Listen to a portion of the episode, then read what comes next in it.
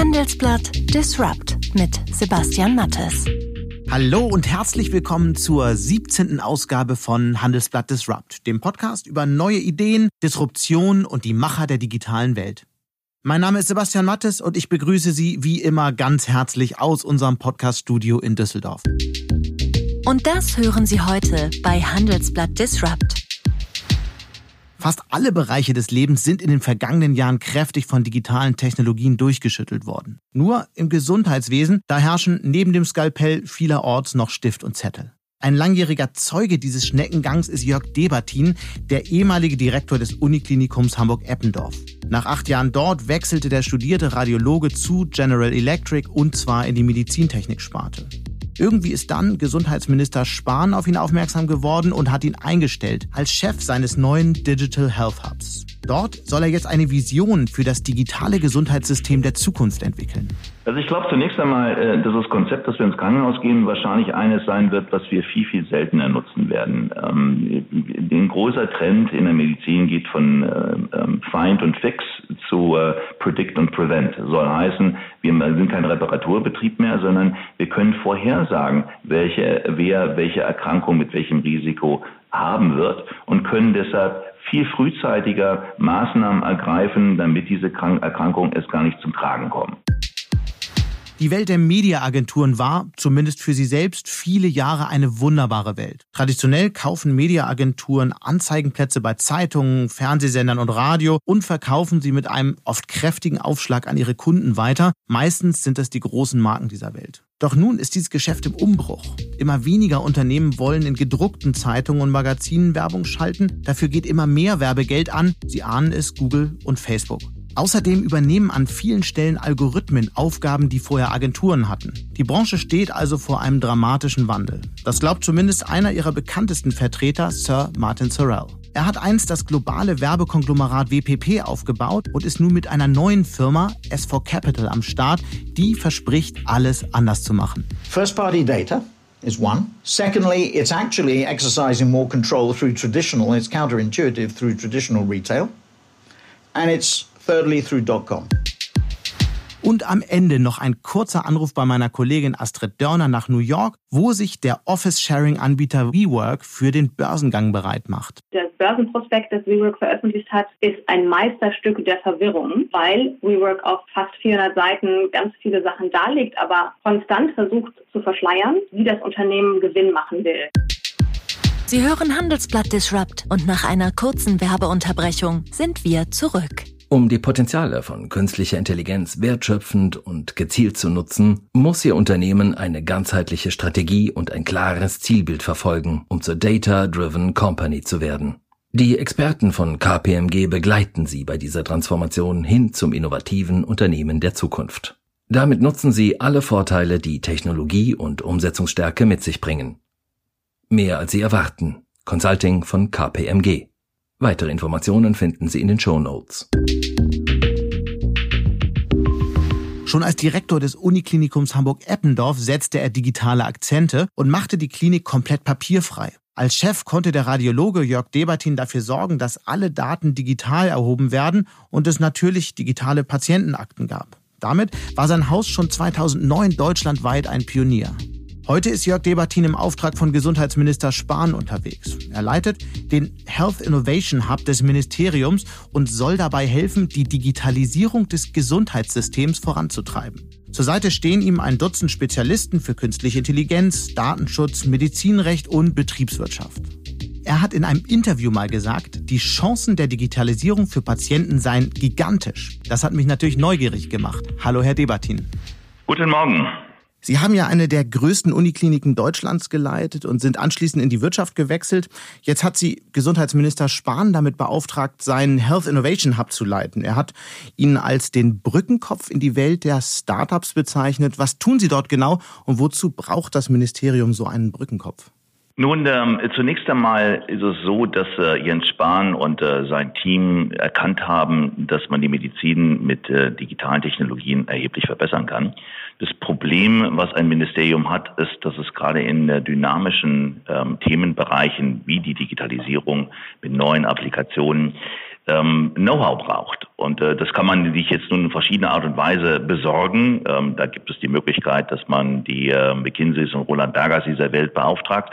In diesem Fall ähm, ähm, äh, haben sie einen anderen Weg eingeschlagen. Also wir wollen zeitlich befristet einen den Health Innovation Hub aufbauen, den so bestücken mit etwa ähm, 10 bis 15 Personen, die Know-how-Träger sind, aus der realen Welt kommen, Erfahrungen haben, Wissen mitbringen und uns mit diesem Wissen helfen können.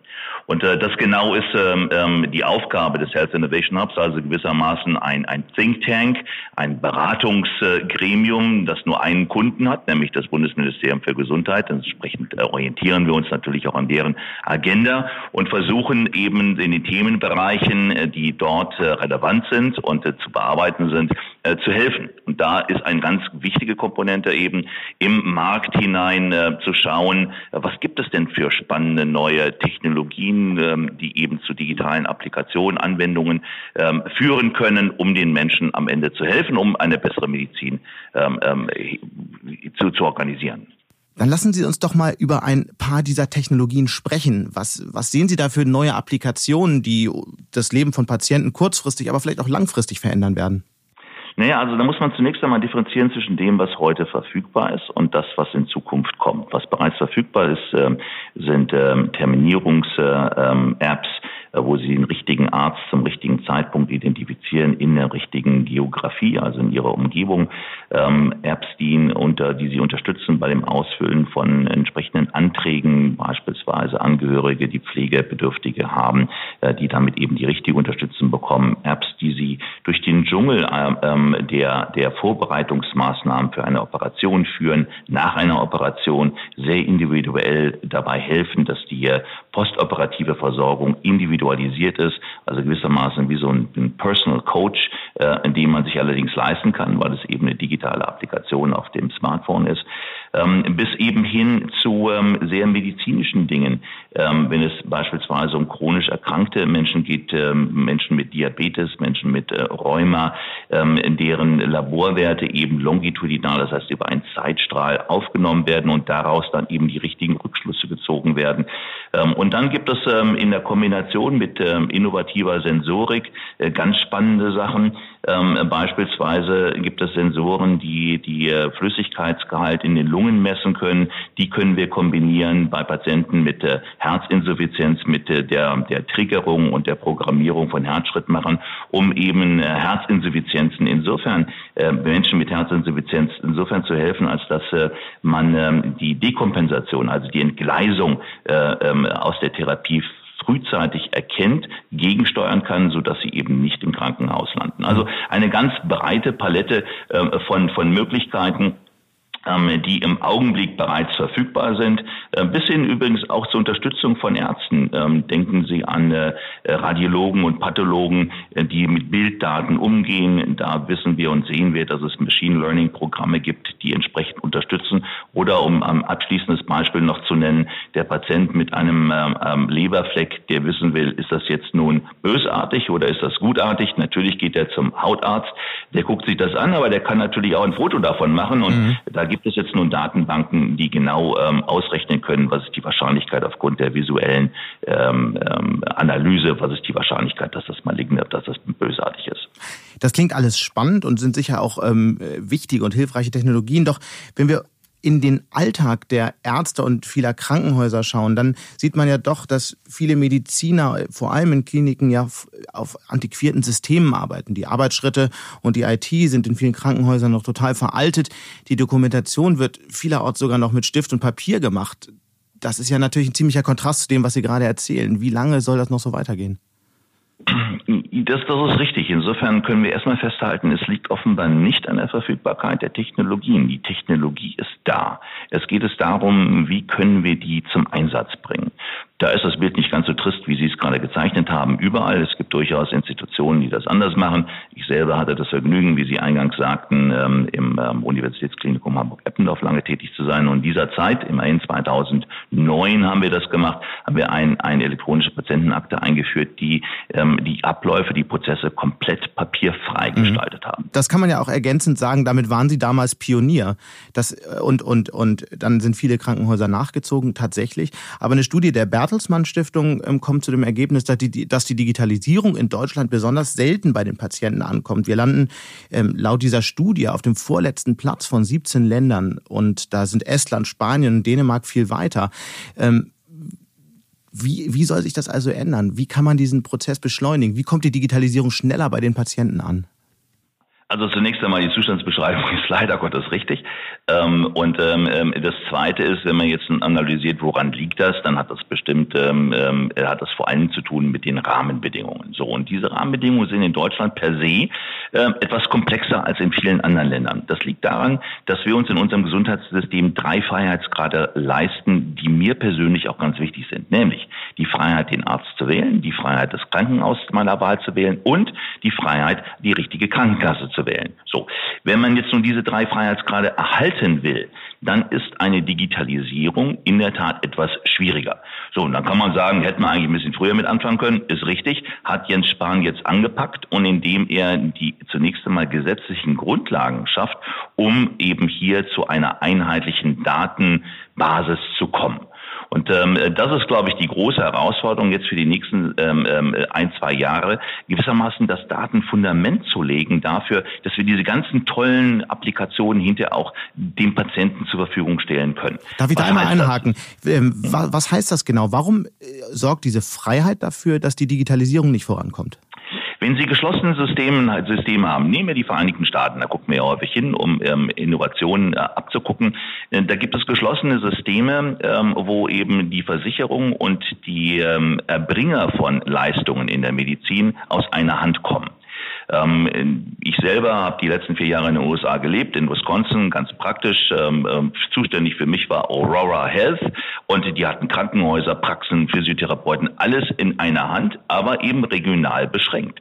Und in, solange ich mich in dieser Region bewegt habe, war das toll. Alles war digital, alles war effizient, alles war wunderbar. Aber wenn ich jetzt ähm, ein Problem gehabt hätte, um zu sagen, jetzt muss ich aus diesem Bereich ausbrechen und muss in ein anderes Krankenhaus, zum Beispiel zur Mayo Clinic oder eben nach Deutschland oder wo auch immer, dann sind diese Daten nicht portierbar. Die sind eben nicht kompatibel mit dem benachbarten System, sondern sind in sich homogen optimiert. Wir alle kennen das aus unserem, aus unserem privaten Umfeld. Wir können ein digitales äh, äh sozusagen äh, Umfeld um, um, uns herum optimieren für uns. Das heißt aber noch lange nicht, dass äh, es eben kompatibel mit all dem ist, was wir in der Umgebung brauchen. Mhm. Und das ist ähm, ähm so ein bisschen, bisschen das, das, das Problem. Also ähm, wenn wir in, in Israel haben wir drei Systeme, äh, drei Versicherungssysteme, die sind in sich geschlossen. Ähm, und da kann aber der Patient nur zu dem Krankenhaus gehen, was gerade zu seiner Versicherung passt. Das gleiche gehen Sie nach Singapur oder nach Estland, da sind die Dinge natürlich sehr, sehr viel kleiner und damit viel besser managebar, aber es sind in sich geschlossene Systeme. Das ist für uns so nicht eins zu eins übertragbar, sondern wir müssen ein wenig mehr mit der Heterogenität leben, die für uns ja auch ganz wichtig ist und denen wir den Menschen auch nicht vorenthalten wollen. Ähm, ähm, nichtsdestotrotz ist es eben so, dass wir jetzt die Technologien haben, eigentlich schon seit einigen Jahren haben, um da, damit auch umgehen zu können. Und äh, dafür jetzt die, das Regelwerk zu finden, äh, das ist jetzt die Aufgabe äh, zum einen, zum anderen mit diesem Regelwerk das auch entsprechend mhm. umzusetzen. Da müssen wir uns eben noch ein bisschen gedulden bis Anfang 2021 und dann wird es das in Deutschland auch geben. Sind die Ärzte eigentlich bereit für diesen Wandel?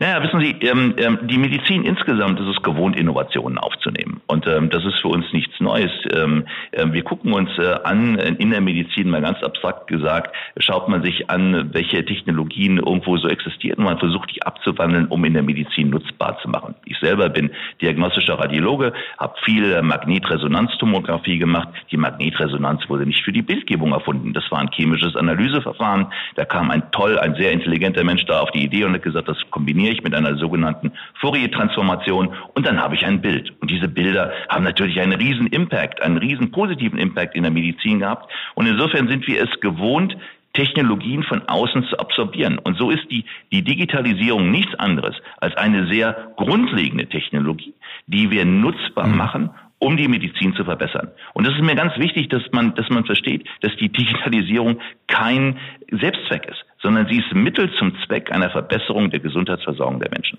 Dann lassen Sie uns doch bitte noch mal ein bisschen genauer über diese Technologie sprechen, und zwar über künstliche Intelligenz. Es lasten ja wahnsinnig große Hoffnung auf dieser Technik. Es geht um Diagnostik, zum Beispiel bei Krebs, bis hin zu OPs, die irgendwann nur noch von Robotern gemacht werden.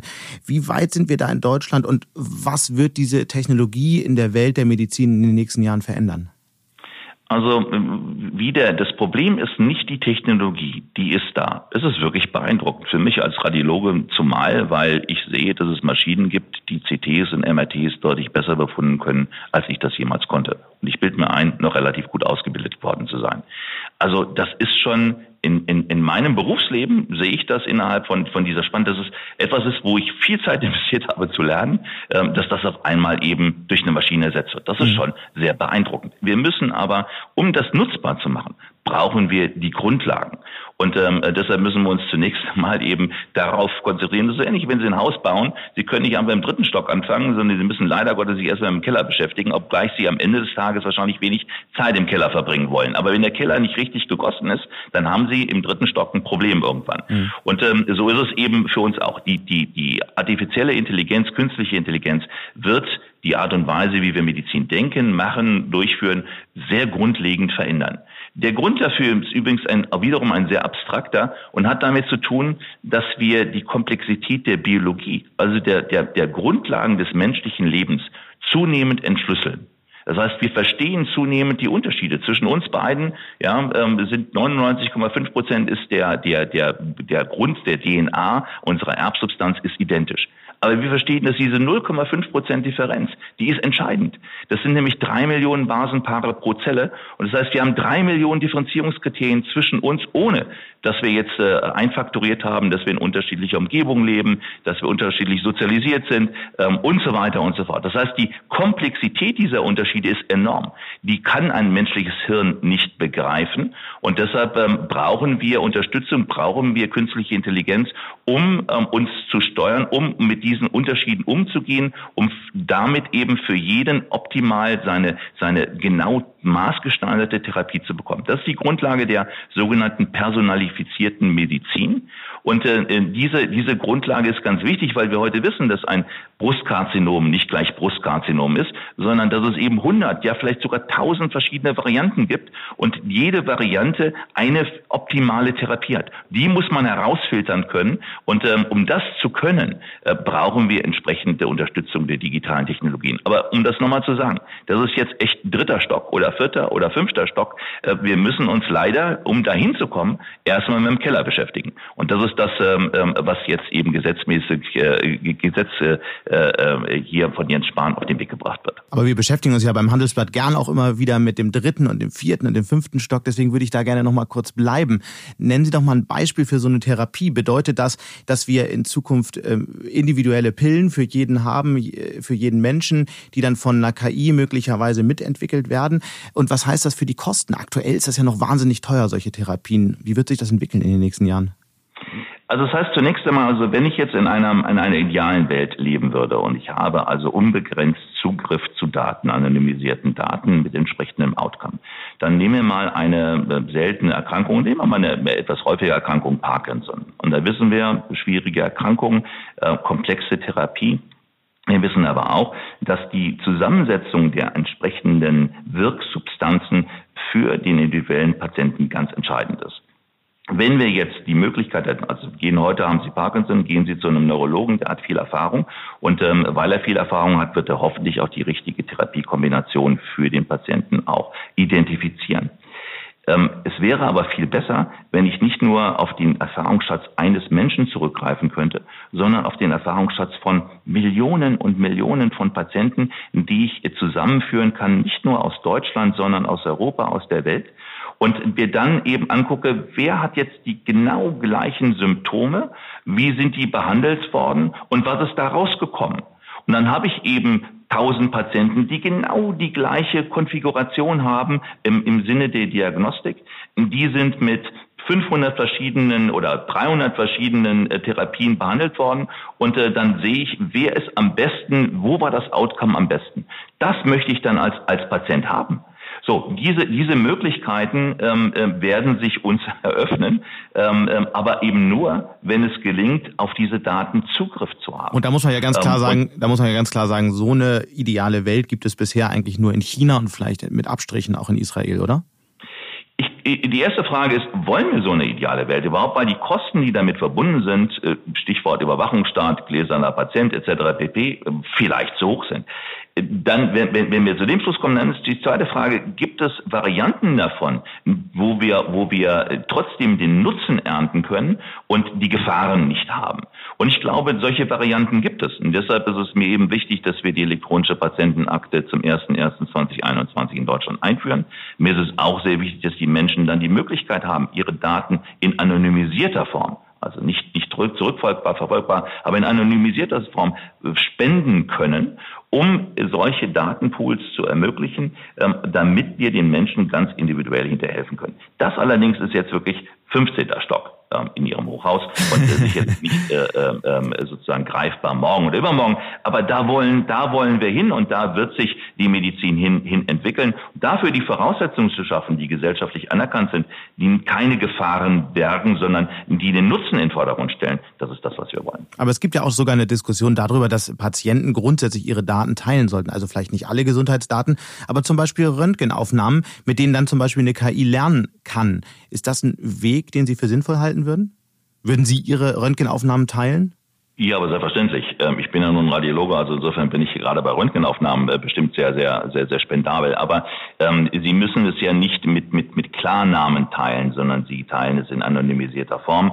Und ähm, wir haben heute schon, ähm, gibt es große Datensätze, die kuratiert sind. Was heißt kuratieren? Das heißt, dass man diese, diese Daten, diese Bilder sehr genau analysiert und beschreibt. Ähm, und das macht ein Mensch und diese Beschreibungen dann dem Computer gegeben werden, der diese Beschreibungen aufnimmt und dann hinterher weiß, ein Lungenrundherd, also eine Verdichtung in der Lunge, ist das jetzt nun ein, ein bösartiger Tumor oder ist es irgendwas, was uns nicht weiter beschäftigen muss? Diese Differenzierung kann man anhand von visuellen Merkmalen zumindest bis zu einem gewissen Punkt treiben. Und da stellen wir fest, das kann die Maschine deutlich besser als der Mensch. Äh, gerade vor kurzem, vor drei Wochen, gab es in Stanford einen Wettbewerb, wo eben solche Computersysteme gegen die 30 besten Thorax-Radiologen der USA angetreten sind. Und äh, äh, wie nicht weiter überraschend, das ist so ähnlich wie beim Schachspielen Computern, hat eben eine dieser KI-Applikationen gewonnen. Das ist schon beeindruckend. Äh, gleichwohl ähm, würde ich immer ähm, hervorheben, dass wir diese Systeme gar nicht entwickeln wollen, dass sie eigenständig arbeiten, sondern sie sollen vor allen Dingen die Ärzte unterstützen. Ähm, sie sollen ähm, gewissermaßen Hilfsmaßnahme sein. Die Letztverantwortung, und das ist, glaube ich, ganz wichtig, für das, für das Vertrauen der Menschen auch in die Medizin. Die Letztverantwortung, die soll beim Arzt bleiben und wird auch beim Arzt bleiben. Aber da würde ich trotzdem gerne nochmal einhaken. Wir haben ja schon darüber gesprochen, dass, äh, Sie haben die Beispiele dafür genannt, dass die KI zuverlässig, zuverlässiger Krankheiten ähm, erkennen kann. Ist es in Zukunft, wäre es in Zukunft fahrlässig, Ärzte überhaupt noch ohne eine KI arbeiten zu lassen? Ja, aber das ist ja so, so, so, äh, sagen wir mal, fremd ist uns das ja gar nicht. Also ähm, es wäre wahrscheinlich heute auch fahrlässig, wenn ein Kardiologe sagt, ich äh, interpretiere meine EKGs äh, alle noch mit dem Geodreieck und mit dem Zirkel, so wie ich das im Studium gelernt habe. Das gibt's heute Systeme, die machen das, die spucken das aus. Jeder Patient wird das schon mal gesehen haben, der ein EKG bekommen hat. Da kommt eine nette Dame oder ein netter Herr, der legt einem diese komischen äh, Saugnäpfe auf, des, auf den Thorax und dann wird das Ding abgeleitet und dann rattert die Maschine und dann kommt hinter nicht nur das Bild, das heißt der EKG-Streifen raus, sondern auch die Interpretation. So ähnlich wird das wahrscheinlich auch bei anderen Applikationen sein. So ähnlich übrigens kennen wir das auch im Labor. Ähm, die Maschinen sind voll automatisiert. Es kommt ja heute kein Laborarzt mehr auf die Idee, äh, äh was weiß ich, äh, Mikrobiologieproben eben selber auszustreichen, sondern das ist automatisiert. Und so ähnlich wird das in anderen Bereichen auch sein. Äh, also das ist jetzt nicht so, dass wir sagen, komplett neue Welt. Es ist keine Revolution, das ist eine Evolution. Allerdings muss man sagen, und das ist das, was ich so faszinierend finde und warum ich so dankbar bin, auch das machen zu dürfen, äh, was ich hier im Health Innovation Hub äh, machen darf. Ähm, die, die Technologien sind, sind wirklich beeindruckend und, und, und öffnen neue Türen, äh, die wir eigentlich immer schon mal öffnen wollten in der Medizin bislang aber für uns verschlossen waren. Also Sie würden Radiologen beruhigen, die wird es auch in Zukunft noch geben und Ärzte werden auch nicht überflüssig, wie so manche behaupten. Also da, da mache ich mir wirklich die aller, allerwenigsten Gedanken drum. Ähm, nein, Ärzte werden nicht überflüssig, aber zur Wahrheit gehört auch, dass Radiologen in Zukunft andere Tätigkeiten machen werden. Der, der, der, das Berufsbild wird sich verändern. Und es hat sich in meinem Berufsleben, und so furchtbar alt bin ich noch gar nicht, komplett geändert. Als ich angefangen habe, ähm, äh, habe ich eben auf einem Röntgenbild mehr gesehen wie der Chirurg oder der Internist. Das war mein, mein, meine Existenzberechtigung. Inzwischen dann kam CT und kam MRT, äh, Technologien, die wir rasch in der Medizin integriert haben, die einen fundamentalen Veränderungen im Diagnostikablauf mit sich gebracht haben. Und heute geht es nicht mehr darum, mehr zu sehen. Heute geht es darum, die, das, was man sieht, richtig einzusortieren. Es ist, es ist, es ist ein, ein, eine Wissens-, eine Erfahrungs- und wissensbasierte Wissenschaft gewesen. Und diese wird jetzt nun ersetzt durch Maschinen, die mir bei dieser Einsortierung eben weiter helfen. Vielleicht das auch in, in, in, im, im Endeffekt recht autonom machen werden. Und dann mag es so sein, dass es am Ende des Tages weniger Radiologen gibt. Ähm, aber zumindest äh, können wir sicher sein, dass sich das Berufsbild des Radiologen sicherlich damit verändern wird. Das ist keine, ich glaube, niemand braucht dafür Angst zu haben. Und ähm, ähm, ähm, zum Glück ist es ja so, dass die, das Thema Gesundheit für die Menschen wirklich wichtiger wird. Und ähm, äh, ich muss sagen, ähm, ähm, ähm, ich bin, bin sicher, dass äh, das Berufsbild des Arztes insgesamt, dass wir das noch eine ganze Weile brauchen werden. Lassen Sie uns zum Schluss noch mal viel weiter in die Zukunft gehen. Vielleicht heute in zehn Jahren. Stellen, stellen, Sie, stellen, stellen wir uns vor, wir wären beide Patienten, wir würden äh, vielleicht ins Krankenhaus gehen oder uns irgendwie behandeln lassen. Wie sieht dann unsere Realität aus? Wie wird Technologie dann den Alltag von Patienten verändert haben?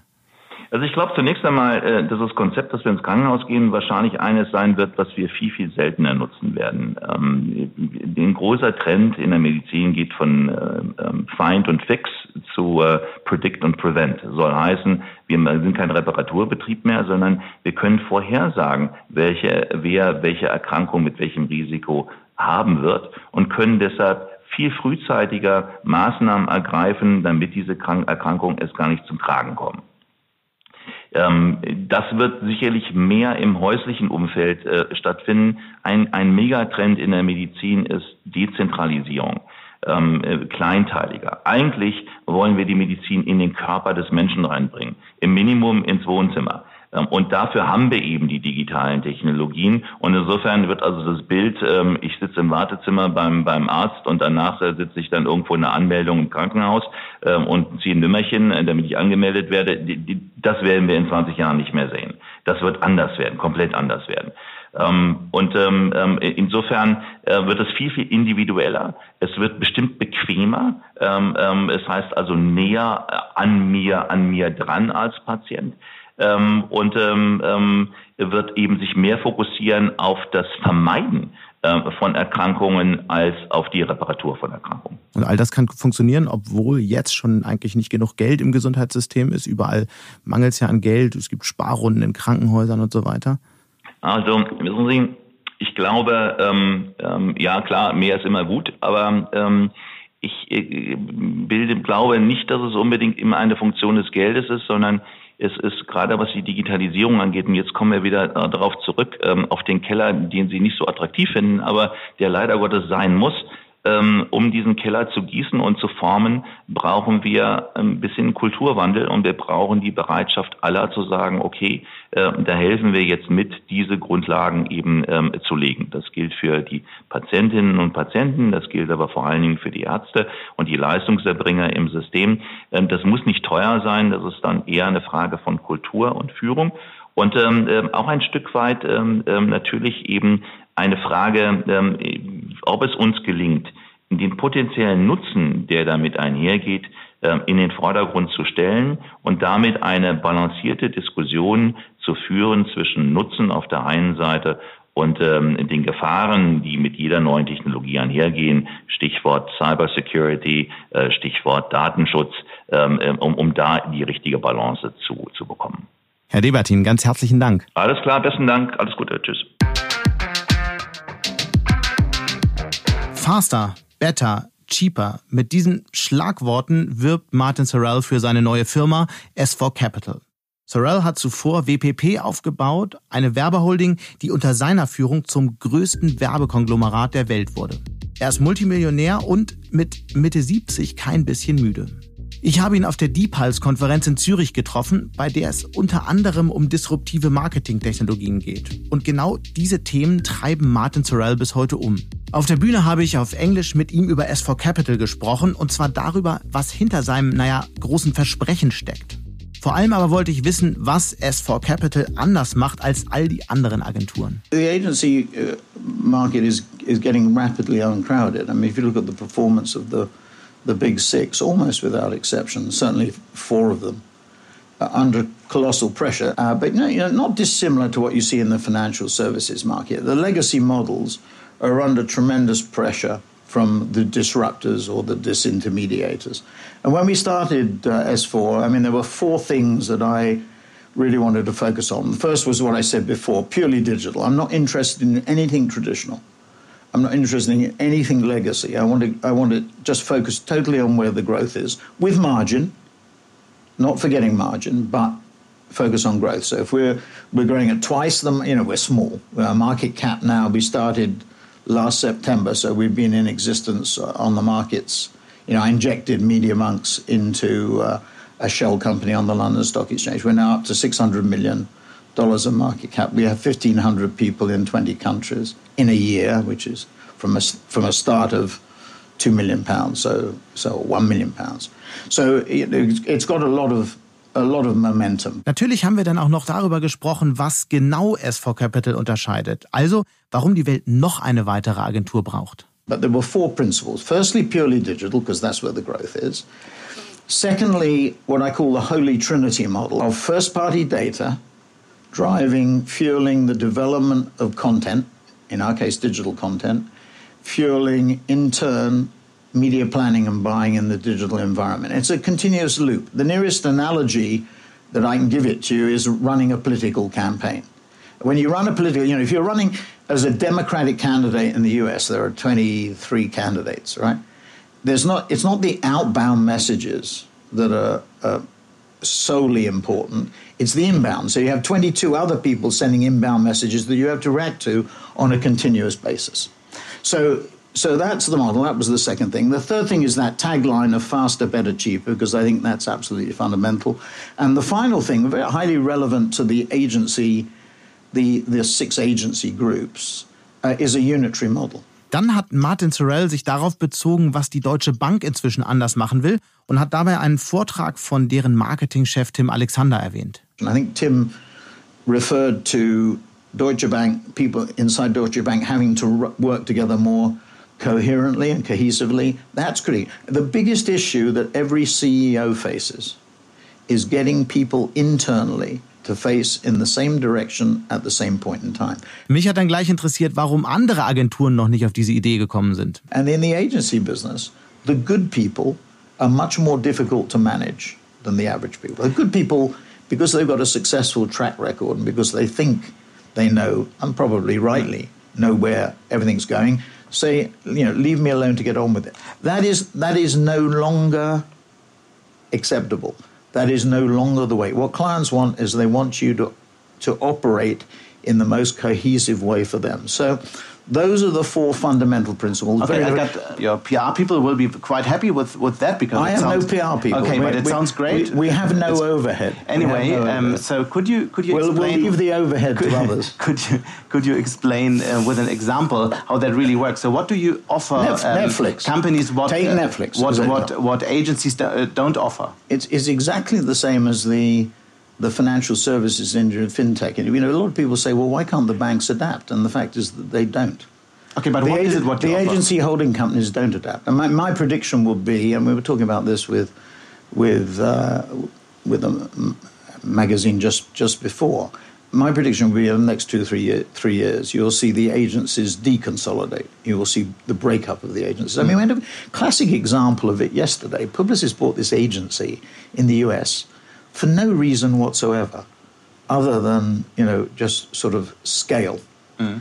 Uh, and and it, it, just I was reading it last night and I was thinking to myself, what is the point? You know, they've just spent four billion on a so-called data acquisition, Epsilon, which of the three major data acquisitions, Merkel, um, the the the acquisition by IPG, of Axiom, uh, and Epsilon is probably the third in the ranking. I would rank Merkle one, I'd rank uh, Axiom two, and Epsilon third. So they've just spent four billion, and here they are, you know, buying this this uh, seventy million dollar agency on the west. But what Coast, I still didn't which has, wait, wait, has a relationship with Verizon. Well, it's, it's to the point. They're creating structures that are inadequate for servicing the agencies. I mean, there are two areas where they're extremely vulnerable. First is on the use of data, and the second is transparency.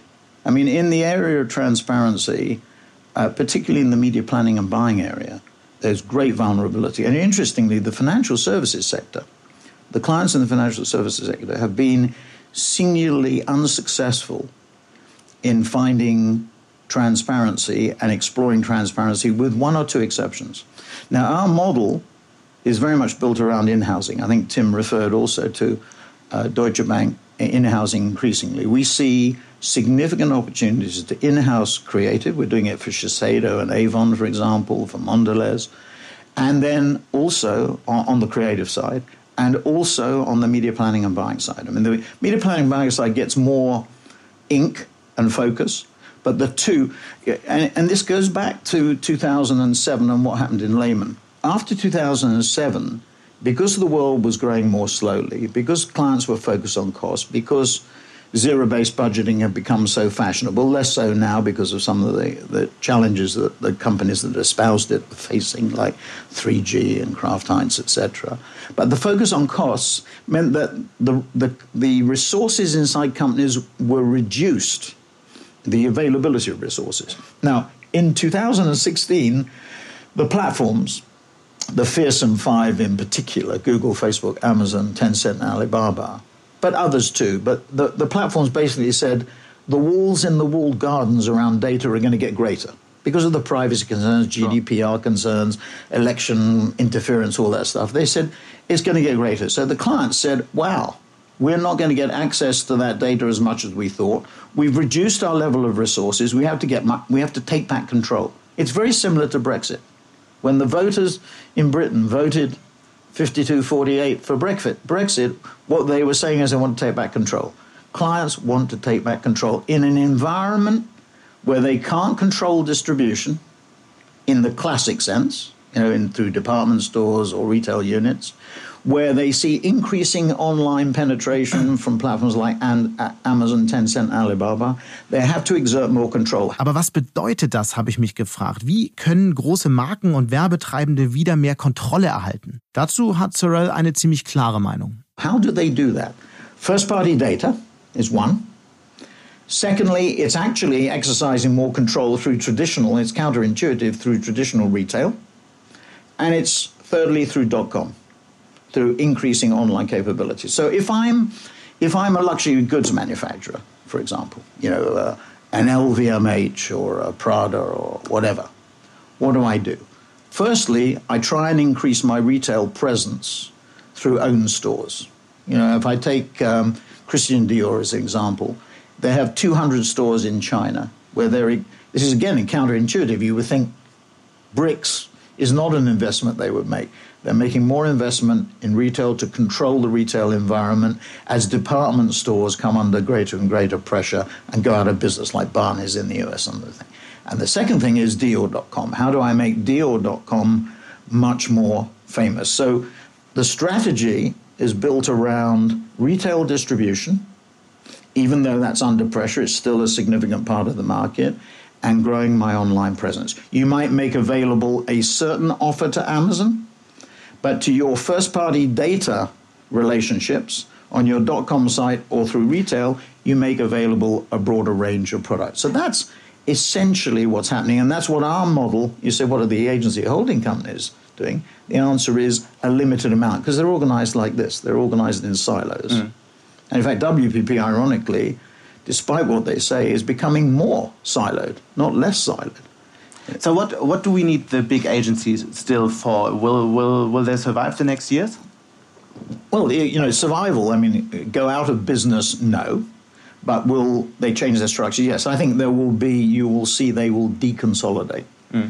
That the advantages of, you know, what Publicis and WPP are trying to do is, to, and I think it's the right thing, is to become one firm. Ironically, Omnicom and IPG have performed better. Why? Because I think they've done less structure. Think two other reasons, there's another reason as well. They're based in the US.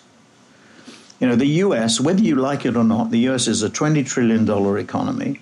The UK is a $3 trillion economy. By the law of averages, if I spend an hour in New York, it's going to be seven times more effective than I spend an hour in London. Und dann hat Sir Martin Sorrell noch zwei Vorhersagen gemacht. Erstens, Donald Trump wird die Wahl für die zweite Amtszeit im November 2020 gewinnen, nicht zuletzt, weil ihn die Business Community zumindest bis dahin dank der guten wirtschaftlichen Lage in den USA mehrheitlich unterstützt. Und zweitens, China sei inzwischen in Sachen neue Technologien und künstliche Intelligenz schon längst auf Augenhöhe mit den USA. Und der einzige Weg für die großen Werbeagenturen, damit effektiv umzugehen, sei, kleiner werden und diversifizieren, anstatt immer größere Konglomerate zu bauen. Eine Draufsicht aus der ganz hohen Adlerperspektive von Martin Sorrell. Vielleicht eine, die sich Werber- und Mediaagenturen einmal ganz genau anhören sollten.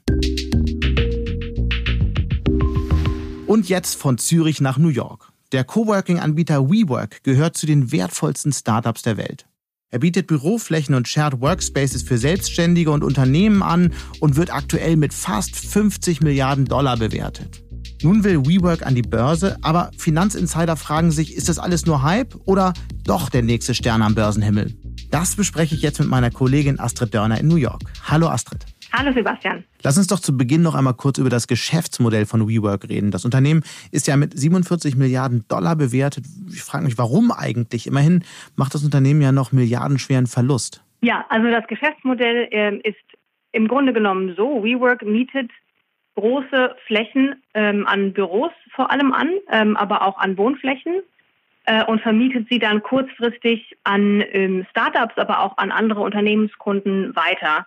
Ähm, also geht langfristige Mietverträge ein, um sie dann kurzfristig an andere Leute für einen Monat, aber auch nur für ein paar Stunden oder für ein Jahr weiter zu vermieten. Und die Idee ist halt, dass man billiger langfristig mietet und ähm, dann teurer weiter vermietet. Äh, allerdings, wie du richtig sagst, ähm, funktioniert es offenbar nicht so, denn WeWork macht hohe Verluste und hat hohe Kosten auch für Marketing und äh, Investitionen. Deshalb ist das wirklich die Frage, kann WeWork langfristig denn damit Gewinne machen? Und die Antwort ist, wir wissen es einfach noch nicht. WeWork könnte ja schon nächste Woche mit der Roadshow starten, also bei potenziellen Geldgebern vorbeischauen. Und es scheint ja so, als ob sich das Unternehmen auf ganz schön viel Gegenwind einstellen muss. Was sind denn konkret die Kritikpunkte an WeWork? Es gibt tatsächlich eine ganze lange Liste an Kritikpunkten. WeWork hat zwar äh, starken Umsatzwachstum äh, gezeigt in den vergangenen Jahren, aber hat keine Skaleneffekte. Äh, normalerweise bei Tech-Unternehmen ist es so, dass man sagt, okay, wir haben die Software einmal programmiert und wenn wir jetzt das Programm immer weiter verkaufen, haben wir eben höhere Renditen, ähm, weil wir das ja einmal entwickelt haben. Aber WeWork muss natürlich jedes Büro extra anmieten äh, und hat hohe Kosten. Ähm, ein anderer Kritikpunkt ist, dass ähm, der Gründer Adam Newman äh, sehr viel Macht hat. Ähm, pro Aktie bekommt er 20 Stimmrechte. Das ist deutlich mehr, als im Silicon Valley äh, üblich ist. Ähm, das Unternehmen hat eine sehr komplizierte Unternehmensstruktur. Also so richtig ähm, wird man hier an der Wall Street noch nicht warm. Interessanterweise, und das ist wirklich selten, hat sich ein Analyst äh, geäußert, der sagt, dass das Börsenprospekt, das WeWork veröffentlicht hat, ist ein Meisterstück der Verwirrung, ähm, weil WeWork auf fast 400 Seiten ganz viele Sachen darlegt, aber konstant versucht zu verschleiern, äh, wie das Unternehmen Gewinn machen will. Ähm, also es gibt ganz viele Zahlen, aber nichts, nichts passt in die klassischen Analysewerkzeuge und Systeme von Analysten und die sitzen hier und schütteln den Kopf und sagen, ja, so, also so verstehen wir es einfach nicht. Und man hat den Eindruck, als würde WeWork bewusst verschleiern und vertuschen wollen, wie es eigentlich wirklich um das Unternehmen steht. Wenn nun kaum noch jemand an die 47 Milliarden glaubt oder jedenfalls viele Investoren nicht, was ist denn dann der tatsächliche Wert von WeWork? Was sagen die Experten? Es ist wirklich extrem schwierig. Ähm, ich höre oft auf keinen Fall mehr als 10 Milliarden. Einige sagen 3 bis 5 Milliarden und dann schaut man ähm, auf andere Konkurrenten, die sowas ähnliches machen wie WeWork, aber nicht so hip sind, aber schon börsennotiert und da kommt man dann so auf ja, drei, vier, fünf Milliarden. man muss jetzt wirklich sehen, wie viel Appetit die Investoren ähm, für WeWork haben. Und dann ist es an den, an den Banken, ähm, da einen guten Preis zu finden, sodass WeWork nicht zu sehr sein Gesicht verliert, aber auch die Investoren nachher nicht komplett abspringen, weil alle haben ja ein Interesse daran, dass der Börsengang gelingt. Die Börsengänge von Uber und Lyft sind ja zuletzt ziemlich gefloppt. Die ebenfalls mit Milliarden bewerteten Unternehmen scheinen ja nicht zu halten, was sie versprochen haben, oder? Zumindest nicht am Anfang. Ich glaube, man muss immer sehen, es ist noch relativ früh. Auch Facebook zum Beispiel hat 18 Monate an der Börse gebraucht, bevor die Aktie wirklich ähm, deutlich gestiegen ist. Aber du hast natürlich recht. Ähm, die Unternehmen wurden extrem gehypt, auch weil wir sie natürlich alle kennen und alle nutzen und weil sie in den privaten Märkten so eine hohe Bewertung bekommen haben. Und wie du richtig sagst, die Investoren sind skeptisch, weil sie eben sagen, ha, so eine hohe Bewertung, 47 Milliarden für WeWork, ähm, bei, bei Uber waren 120 Milliarden zum Teil im Gespräch. Das entspricht einfach nicht der harten Realität, weil diese Unternehmen eben hohe Verluste fahren und nicht erklären, wie sie Gewinne machen wollen. Und das ist, glaube ich, das, das große Problem, ähm, wenn man wenn man sich die zwei verschiedenen Kulturen im Silicon Valley und an der Wall Street anguckt.